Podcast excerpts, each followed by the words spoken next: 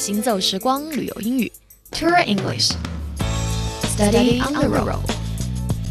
Hello，早上好，这里是 Tour English Study on the road，旅游英语边走边学，我是 Stephanie。今天 Stephanie 要继续教大家一个句子，这个句子呢，同样也可以来表达游玩的一个意愿。我们来看，I'd like to spend a few days at Disneyland。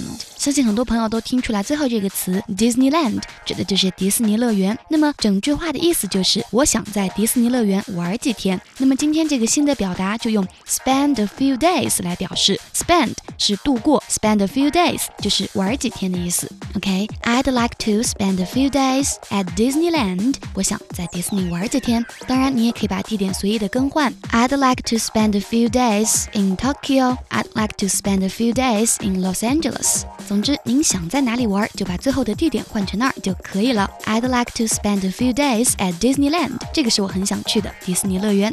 好了，这个时段的行走时光旅游英语就是这样。我是 Stephanie。